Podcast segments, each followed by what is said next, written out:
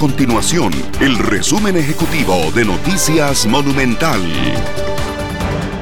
El Instituto sobre Alcoholismo y Farmacodependencia IAFA advirtió sobre los riesgos y consecuencias que puede generar el consumo de fentanilo de forma ilegal.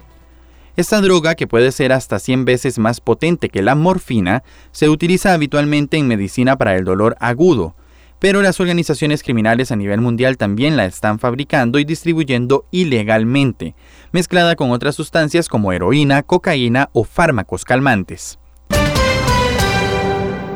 El gobierno convocó de urgencia al Consejo de Seguridad del país por la situación de la violencia que enfrenta Costa Rica.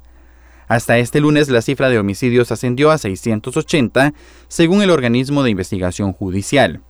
La reunión se realizará este martes en Casa Presidencial y se convocó a representantes de la Corte Suprema de Justicia, el OIJ, el Ministerio de Seguridad, el Ministerio de Justicia, jefes de fracción del Congreso y diputados de la Comisión de Seguridad y Narcotráfico.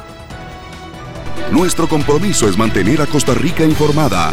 Esto fue el resumen ejecutivo de Noticias Monumental.